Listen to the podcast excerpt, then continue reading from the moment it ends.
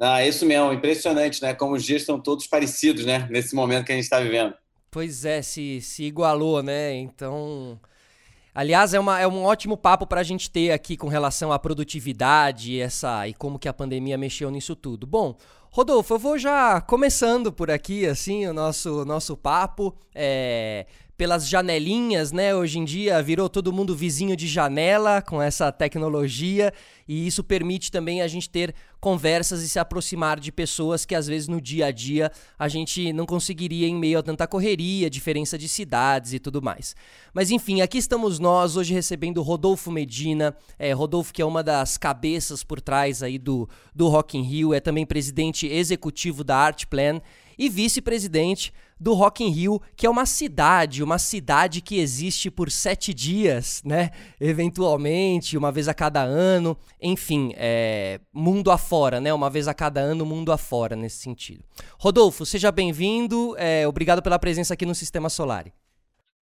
Felipe, é um prazer estar aqui com você é, num momento difícil e diferente né, da nossa, nossa vida, no contexto de vida que a gente conhece, muito diferente.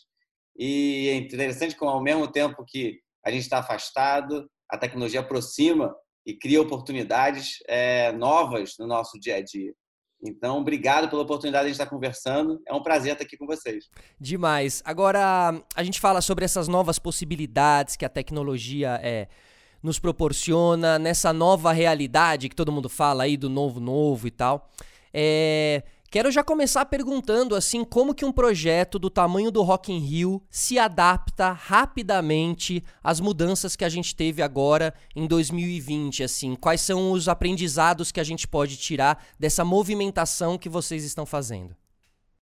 Olha, a verdade é que a gente tem a gente tem Rock in Rio acontecendo em Portugal e ele era agora nessa semana que a gente está aqui, então a gente adiou para o ano que vem o Rock in Rio Lisboa. Ele vai acontecer é, no final de junho do ano que vem, exato, exatos um ano da data prevista.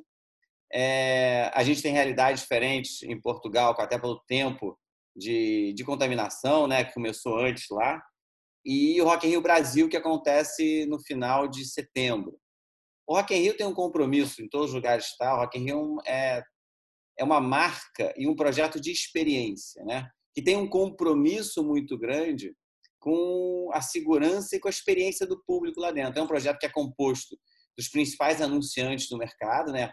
O, o anunciante faz parte da nossa experiência, não é não é simplesmente um show. É, aliás, é, há muito tempo que a gente não é um show, quer dizer, a gente tem os maiores talentos do mundo e eles são fundamentais na construção da nossa experiência, mas é um parque de experiência.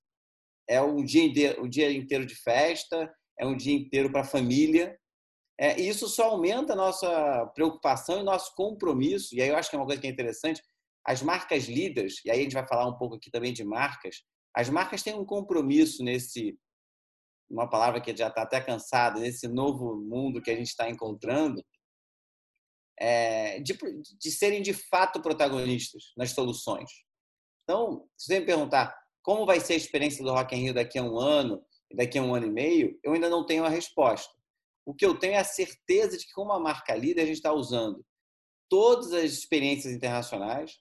A gente vai ter um projeto que, primeiro, tem como pilar a segurança do público, porque sem isso a gente não conseguiria é, entregar o nosso compromisso com o consumidor. Estamos falando de uma marca de, 30, de 35 anos. Estamos falando dos maiores anunciantes, que têm preocupações muito parecidas com isso que a gente está falando.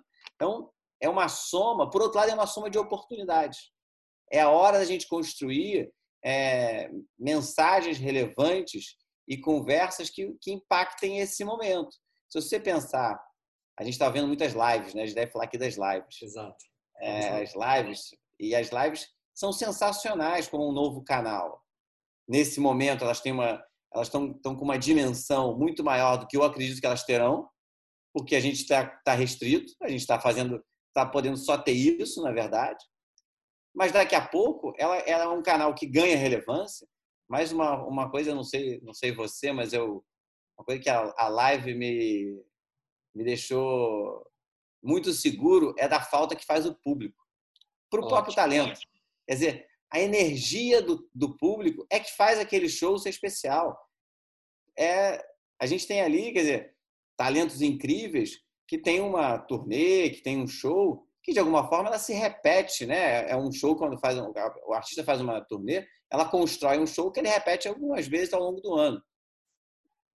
E quando você vê uma live, você, você entende aquele, aquele conteúdo artístico está ali, aquela qualidade está ali. Agora, a energia, a diferença do público, a troca com o fã, isso faz muita diferença. Isso não vai perder o valor nunca. E como você disse, a experiência, né, que realmente o Rock in Rio mesmo, né, analisando realmente o show, ele ele ele ele, ele faz parte de uma outra coisa, não é essa outra coisa que faz parte do show. Ou seja, você vai lá realmente para passar um dia inteiro, vai com a mochila, programa com os amigos, chega cedo, porque realmente essa é a experiência, né? É, e aí a live realmente eu acho que ela entra muito nesse lugar, assim, perde-se a experiência. Você não tem plateias nos programas de TV também, eu acho que aí também caminha muito, muito próximo. É, agora, falando em experiências o que você acha que, que, que, pode surgir de novo dentro das experiências? Assim, você acha que a gente tem tudo para ter um Rock, Rio, Rock in Rio 2021 é, mais potente ainda, porque tá todo mundo né, despertando para muitas questões, assim, as coisas estão mais claras nas cabeças das pessoas? Eu acho que as coisas ainda não estão claras, eu acho que. Mas eu não tenho a menor dúvida que a gente vai ter. E a gente tem um compromisso né, no Rock in Rio como marca lá na nossa cultura, que é que o próximo Rock in Rio seja sempre o melhor Rock in Rio de todos os tempos. Demais. É, então a gente, a gente vai fazer o próximo o melhor Rock in Rio de todos os tempos. É, como? De que forma? Vamos construir juntos e provavelmente junto com marcas e com consumidor. Tem uma história que é legal, é um festival. E aí olha como, como a tecnologia trouxe para a gente possibilidades. Né? A gente às vezes só olha um lado. É, é um festival de 700 mil pessoas, então é o maior festival de música do mundo. É muita gente. Mas a gente tem um compromisso de como é que a gente passa aquela experiência cada vez mais real, daqueles 700 mil pessoas que estão ali vivendo, para um bilhão, para 200 milhões de pessoas para o mundo inteiro. Como é que a gente consegue? E aí os canais digitais, a proximidade das pessoas maior com a tecnologia, a proximidade com as lives, o real time, a conversa das redes sociais, te permite levar um pouquinho daquela experiência para todo mundo. Então, abre-se também muita possibilidade. Com certeza, de integrar a live dentro do Rock in Rio com o público, né? Não é uma coisa ou outra, e sim integrar, né? E pessoas que eventualmente não podem estar lá fisicamente, que não tinham é, a experiência de viver essa história é, através dos meios digitais, agora tem. Uhum. Então, você aumentou a possibilidade de audiência muito.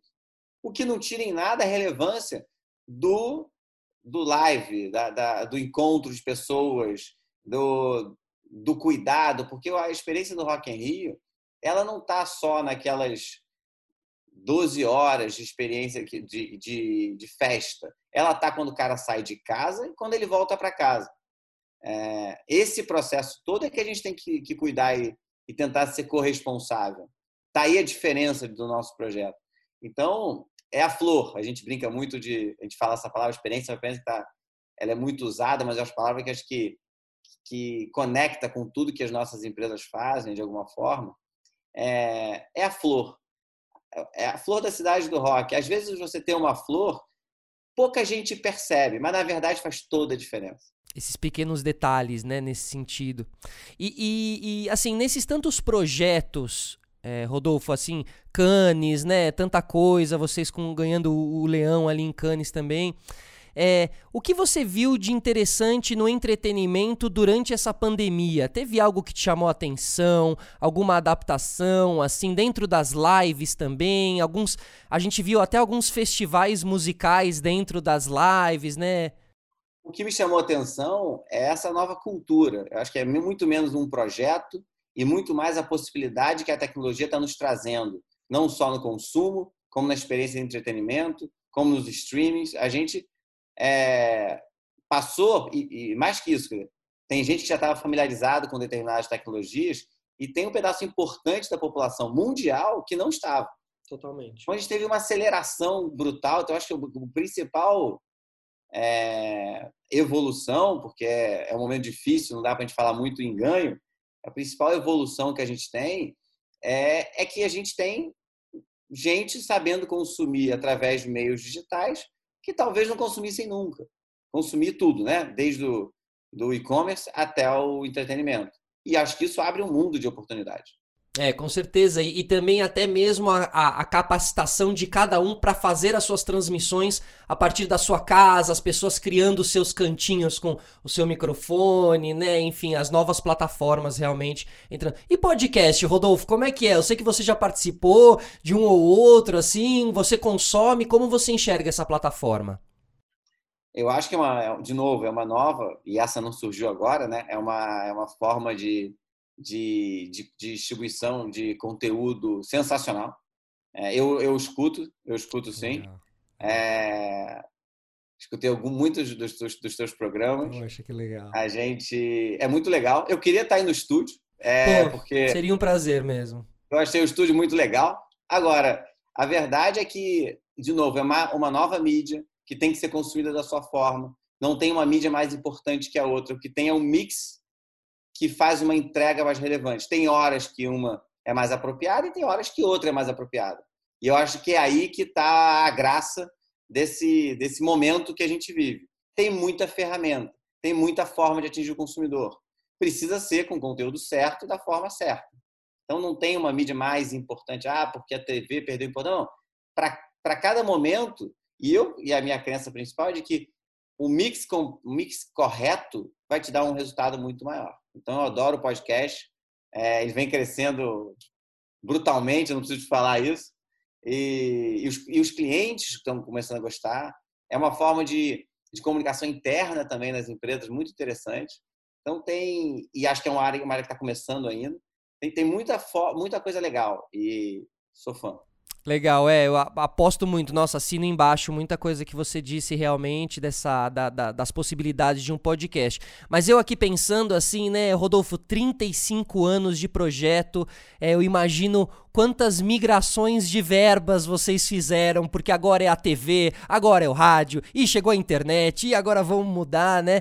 É, tem que se manter muito firme para conseguir se adaptar tão rapidamente a tudo isso, né? Isso dá uma certa segurança para vocês, assim, ah, a gente passou por tanta adaptação que tá tranquilo, a gente, a gente continua nessa toada, né? Mas não é fácil. Olha, eu acho que a gente tem a, a vantagem de ter uma história, é, isso é sensacional. Ter 35 anos dá muita experiência e a gente já viveu. A gente nunca viveu, nem a gente, nem ninguém, é, uma crise como essa. Então, eu acho que a gente tem os talentos certos nos lugares certos para encontrar as soluções.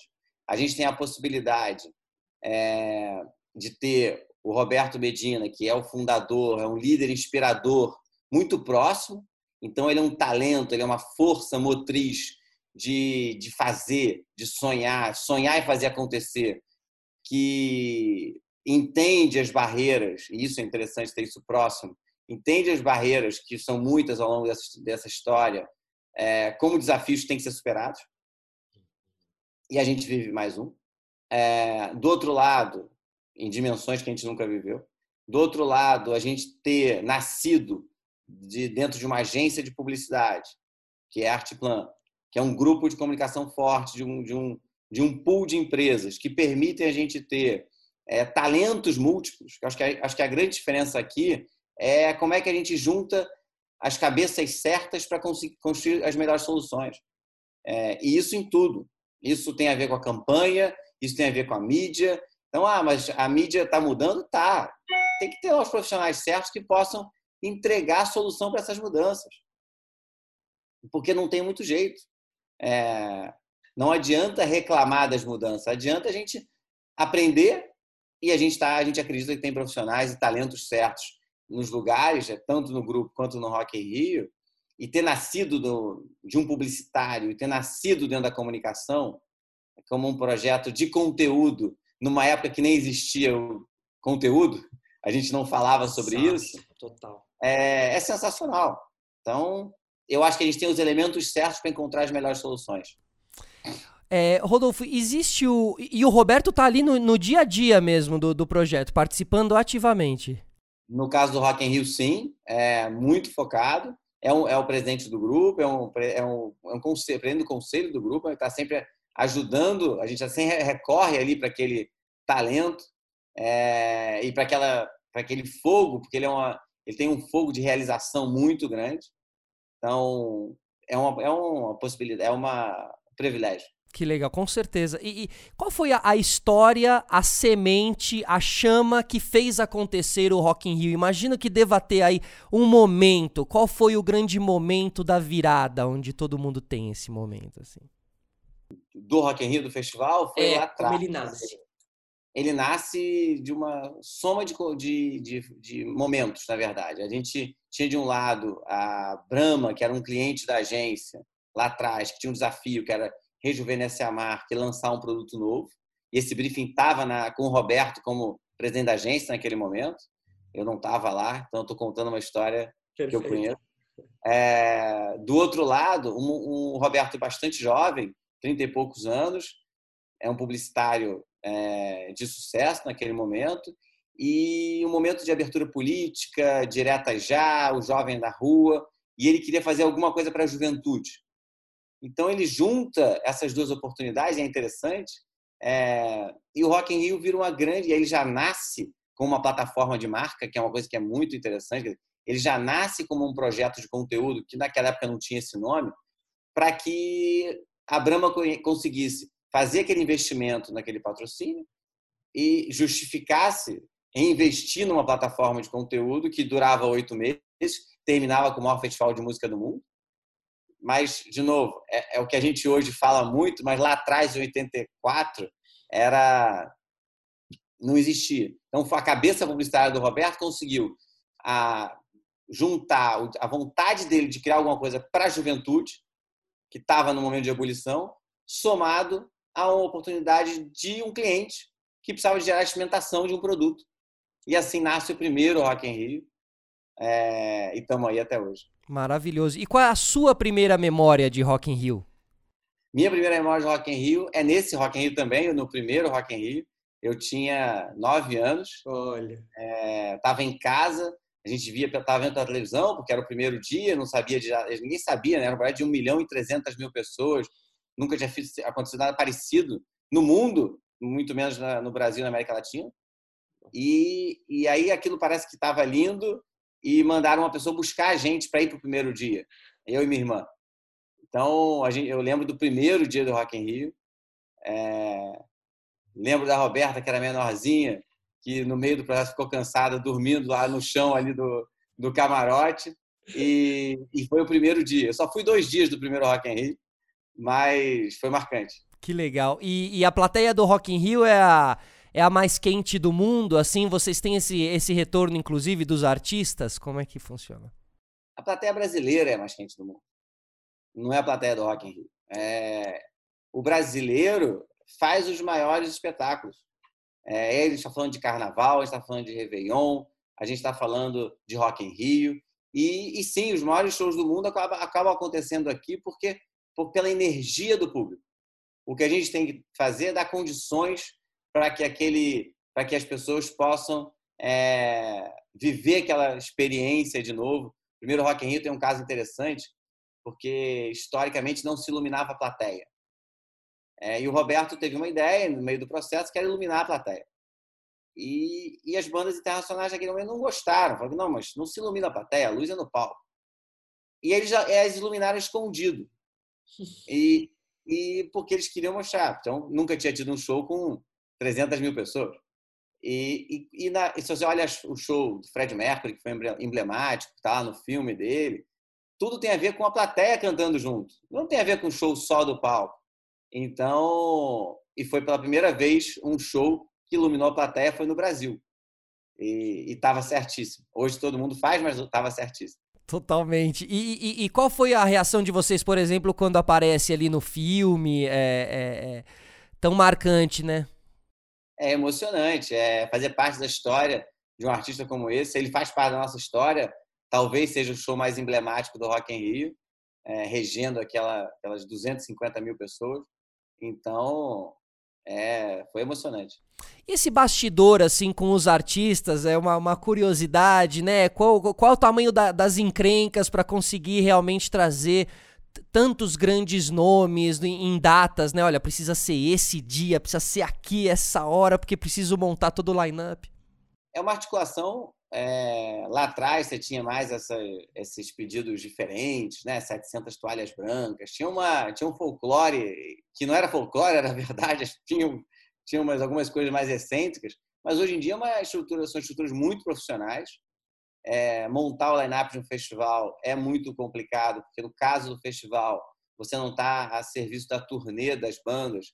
Você, na verdade, eu preciso que a gente precisa que o talento esteja na data que a gente quer, tocando com as pessoas que a gente acha que fazem aquele dia. Então, é um, é um xadrez interessante. Mas eu acho que tem, tem. A gente falou aqui muito de, de momento, de marcas eu acho que, emendando um outro assunto, eu acho que as marcas saem desse momento de, de pandemia com uma responsabilidade. Eu acho que as marcas, nós, lideranças e comunicadores, é, com uma responsabilidade muito grande. Quer dizer, está claro, e a gente está vendo muitas ajudas humanitárias, né? muitas ações humanitárias de marcas, que é uma coisa que não era tão comum no Brasil, e, e talvez fosse comum você fazer, mas você não dava visibilidade para isso. E, e tem que dar tem que dar porque o exemplo motiva o outro. E a verdade é que as novas gerações vão escolher as marcas que gerem transformação social. A gente tem uma responsabilidade como pessoas de comunicação e as marcas têm um papel fundamental na construção de soluções. Não dá para a gente achar que as soluções vão aparecer sozinhas. E são investimentos muito altos. Uhum. E é possível. É possível vender mais o nosso produto, e gerar legado de transformação social. O, o, palco favela tá um pouco no meio de, disso tudo, assim, fala um pouco do palco favela ali no Rock in Rio. O palco favela tá, tá bem, bem no centro disso também. O Rock in Rio tem uma plataforma para o mundo melhor já desde 2001 e a gente faz investimentos é, recorrentes a cada Rock in Rio, ou em reflorestamento, que foi o caso da Amazônia Live, em grande escala, ou em painéis solares em escolas em Portugal, é, que a gente já teve lá 25 escolas com, com painéis, ou escolas na África. Então, a gente vem fazendo ao longo desses anos, formamos em 2001 3 mil alunos aqui no Brasil. Então, desde 2000 a gente já faz isso de forma recorrente. No caso é, do última edição, a gente também fez o projeto da Amazônia Live, a gente veio com uma, uma, um palco novo, que no início ele foi bastante é, polêmico, pelo, pelo nome, Palco Favela, e a gente acreditava mesmo que, que era isso mesmo. É, é, a gente queria retratar um. E aí ali estava fazendo uma, uma favela cenografada, obviamente, e ele tinha uma, um compromisso com o talento das comunidades. Então, o que estava ali, o que foi o sucesso do palco, foi que a gente conseguiu fazer uma curadoria muito correta, construída dentro é, das comunidades, com pessoas e com artistas da comunidade, artistas já prontos, onde o Rock não fez nenhum favor, na verdade. Eles já são talentos prontos que estavam que precisavam de um que precisam de palco, precisavam de visibilidade. Então, quando a gente coloca dizer, um palco a serviço e você traz da música clássica ao funk, passando pelo samba e por todo tipo, todos os estilos musicais, é, o palco favela foi muito, um sucesso muito grande sucesso de crítica, sucesso para a imprensa, sucesso de público. É, e acho que eu, e é isso mesmo. O Rock in Rio é, ele é um palco de visibilidade. Ele, ele dá, ele cria plataforma. E, e, e é isso que a gente tem que fazer. Então a gente acha que é um espaço que foi um sucesso, que ele tem um compromisso de voltar nas próximas edições, é, de dar com e de novo não é não é assistencialismo são talentos prontos, cada um com a sua música, cada um com a sua arte, que a gente precisa dar espaço. A gente tem uma curadoria construída, é, não é a opinião do Roberto, a opinião do Rodolfo, é, ou do Luiz Justo, que é o CEO e diretor artístico do festival. É, uma, é um espaço para que a gente consiga trazer talentos quase um palco independente ali, né? E, e, e como você disse, assim, é, é essa mistura de, de, de, de, músicas, de gêneros musicais que a gente tem na comunidade ali realmente sai de lá todos os gêneros musicais, né? E muitos talentos. Não é, não é um assistencialismo. Eu concordo totalmente, assim.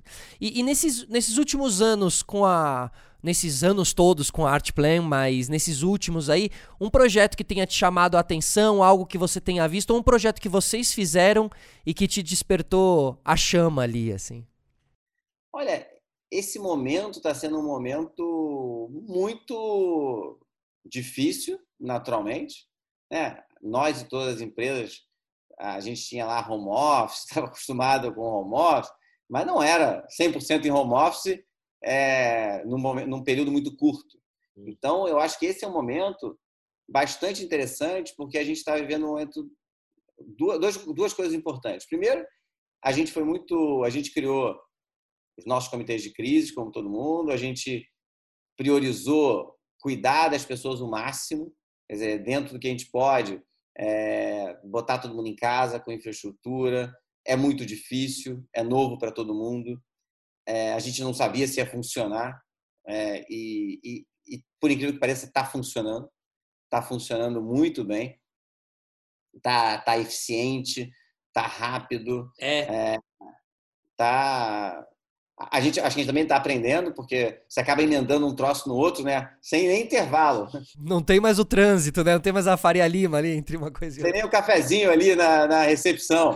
Total. Então, é um aprendizado para todo mundo. Pessoas com realidades e estruturas muito diferentes. Então, primeira coisa é cuidar de pessoas. Segunda é entender que a gente está conectado com muitos clientes e que a gente precisa usar a criatividade a favor dos negócios e das ajudas humanitárias e da desse momento que é desse contexto. Então, a gente está apoiando como como advisor de comunicação, União Rio, que é um projeto que que está ajudando é, nas comunidades do Rio e na parte médica de, de doações. Ah, os nossos clientes, muitos e a grande maioria, fizeram ações relevantes. É, isso é muito gratificante estar podendo fazer parte é, dessa história. Dessa ajuda. E, aí, e é interessante porque ideias que no passado a gente precisaria de muitos slides e muita burocracia para fazer elas saírem, aconteceram em duas semanas. Se tem uma ideia, a gente fez uma, uma plataforma que é um assunto que está muito nesse momento em visibilidade, que é a gente estava logo no, no início da pandemia entendemos que tinha um desafio e foi uma, uma, uma, diretora nossa de planejamento que veio e falou, olha, tem um desafio para os alunos de, do segundo, do terceiro ano do segundo grau, que vão fazer o Enem esse ano.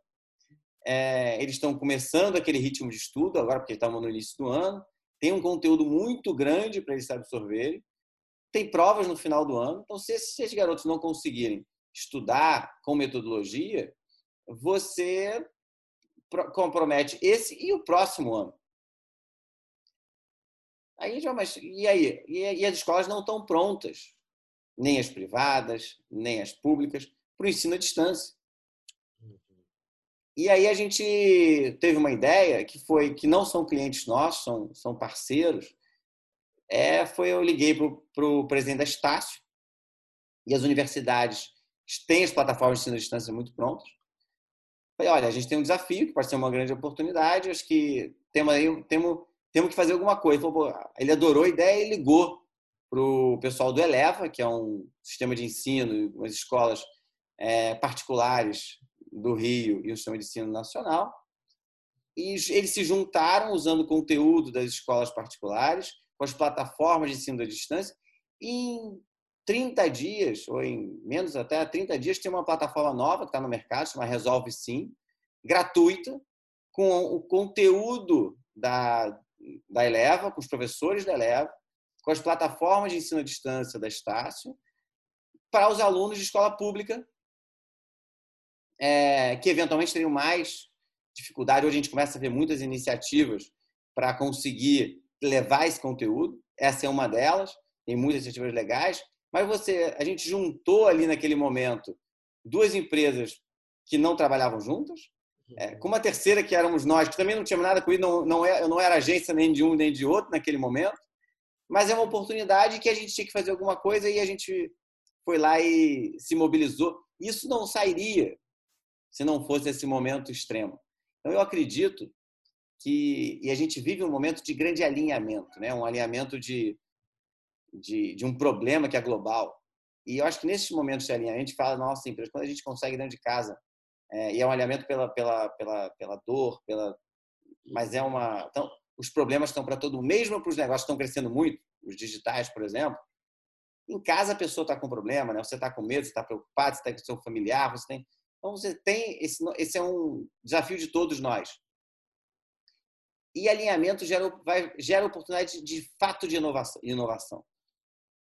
Eu acho que a gente não consegue ver ainda, mas a gente, quando tiver um pouquinho mais de clareza saindo disso tudo, a gente vai começar a perceber muitas inovações que surgiram no meio disso, é, que vão ressignificar. Quer dizer, é óbvio que quando eu voltar, quando a gente voltar para os nossos escritórios, é, e olha, eu estou falando pelo nosso grupo, a gente hoje é muito mais grupo do que era antes. A gente tinha algumas empresas que eram muito bem, que tinham sucesso nos seus negócios, geridas por pessoas muito competentes, talentos colocados no lugar certo.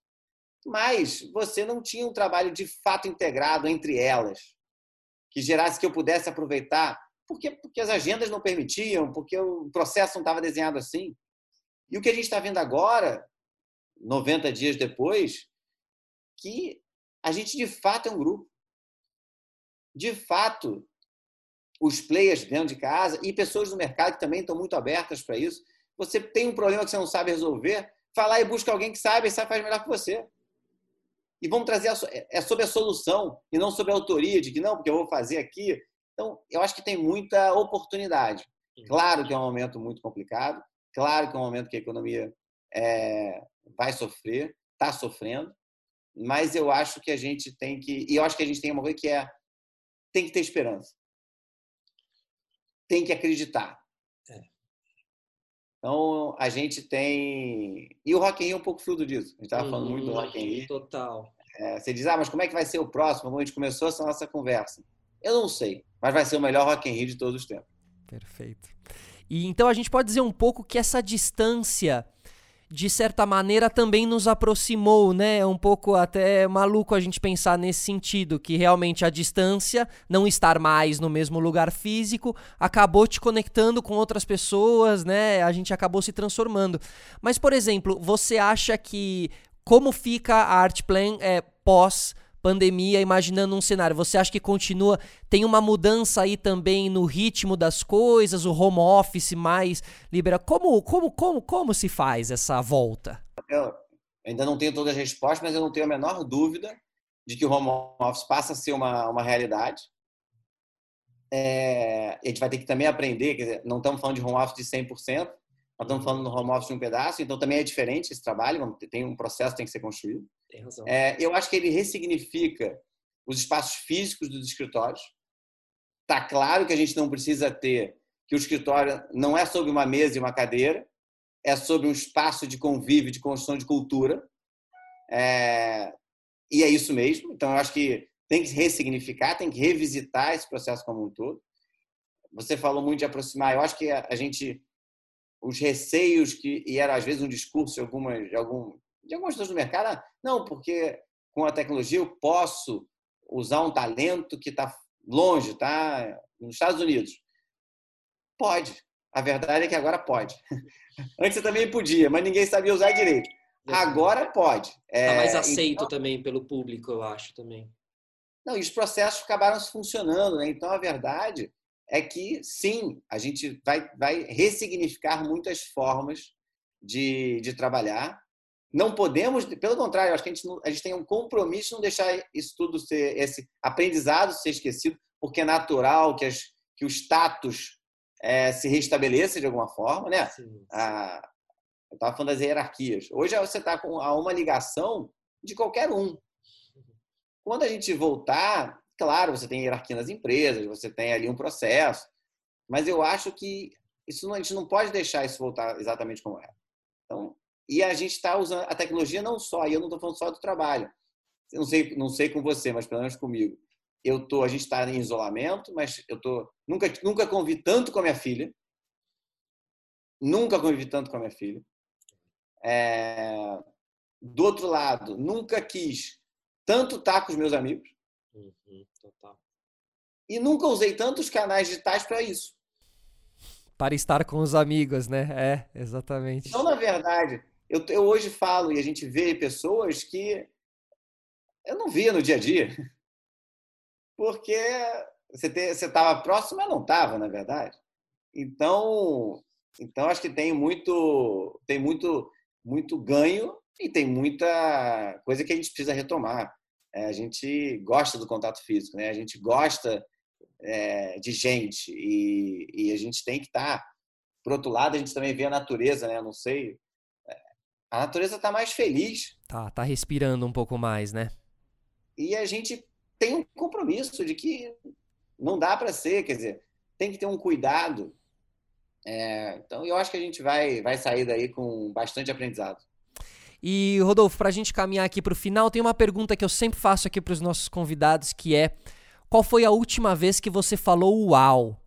É, e aí eu posso deixar nessa ou ainda posso adaptar perguntando qual foi o momento mais uau do Rock in Rio para você, assim, qual é o momento realmente que te marcou? Olha, o... tem muitos muitos uaus, eu acho que esse, isso é um privilégio. Tem uaus pessoais e profissionais. É... A gente, o último Rock in Rio foi ele gerou esse momento para mim muitas vezes. A gente teve um Rock in Rio que foi o primeiro que a gente, a gente repetiu já nesse Parque Olímpico, lá no Parque Olímpico, onde a gente estava fazendo a cidade do rock. E aí ela permite um espaço muito amplo, né? É muito legal. Ele é um lugar que tem 100 mil pessoas, que é muita gente, mas ele cabe 300 mil pessoas. Né? Então, você permite uma, uma experiência que, que gera uma satisfação das pessoas, né? E a gente tem uma, uma tradição que é na hora que o festival abre, depois de dois anos de trabalho para fazer aquilo, a gente vai, vai toda a equipe do, do festival para a porta e aplaude os primeiros que entram. Que é, que, e o público normalmente são pessoas que chegaram muito cedo, aqueles primeiros, e entram correndo. E é, é interessante porque eles entram correndo para ir para o palco, mas, mas não tem show no palco essa hora. E, mas eles entram correndo, e aquilo é muito grande, então a pessoa chega cansada lá do outro lado. Mas é uma emoção, e a gente bota aquilo com a música do festival, aquela entrada, e estão todos lá, então ali você cria um momento de. Porque aquela.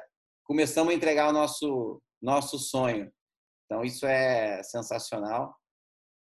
E Acho que esse foi, foi o último momento. É, e realmente ali, ali tem a memória das Olimpíadas também, assim, para mim eu acho que acaba juntando as duas coisas também. As Olimpíadas foi um momento muito legal ali, o lugar é muito, é muito classudo. É, Rodolfo, Bom, a gente vai caminhando aqui para o final da nossa entrevista. É, obrigado pelo papo, da gente falar um pouquinho dessas curiosidades, da gente entender um pouquinho é, também dessas adaptações. Eu estava curioso, sabe? A oportunidade que o podcast nos proporciona de ter grandes conversas.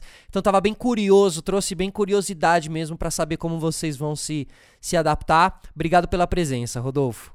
Olha, primeiro, muito obrigado.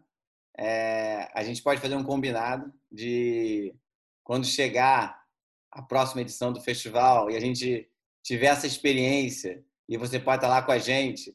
Então é um convite para você estar lá com a gente. Obrigado. E, e a gente ver e fazer um outro encontro para a gente poder ver tudo que evoluiu, como é que passou, como é que não funcionou, é, o que, que funcionou, o que, que pode melhorar para outras edições, que é um aprendizado contínuo. É um aprendizado contínuo.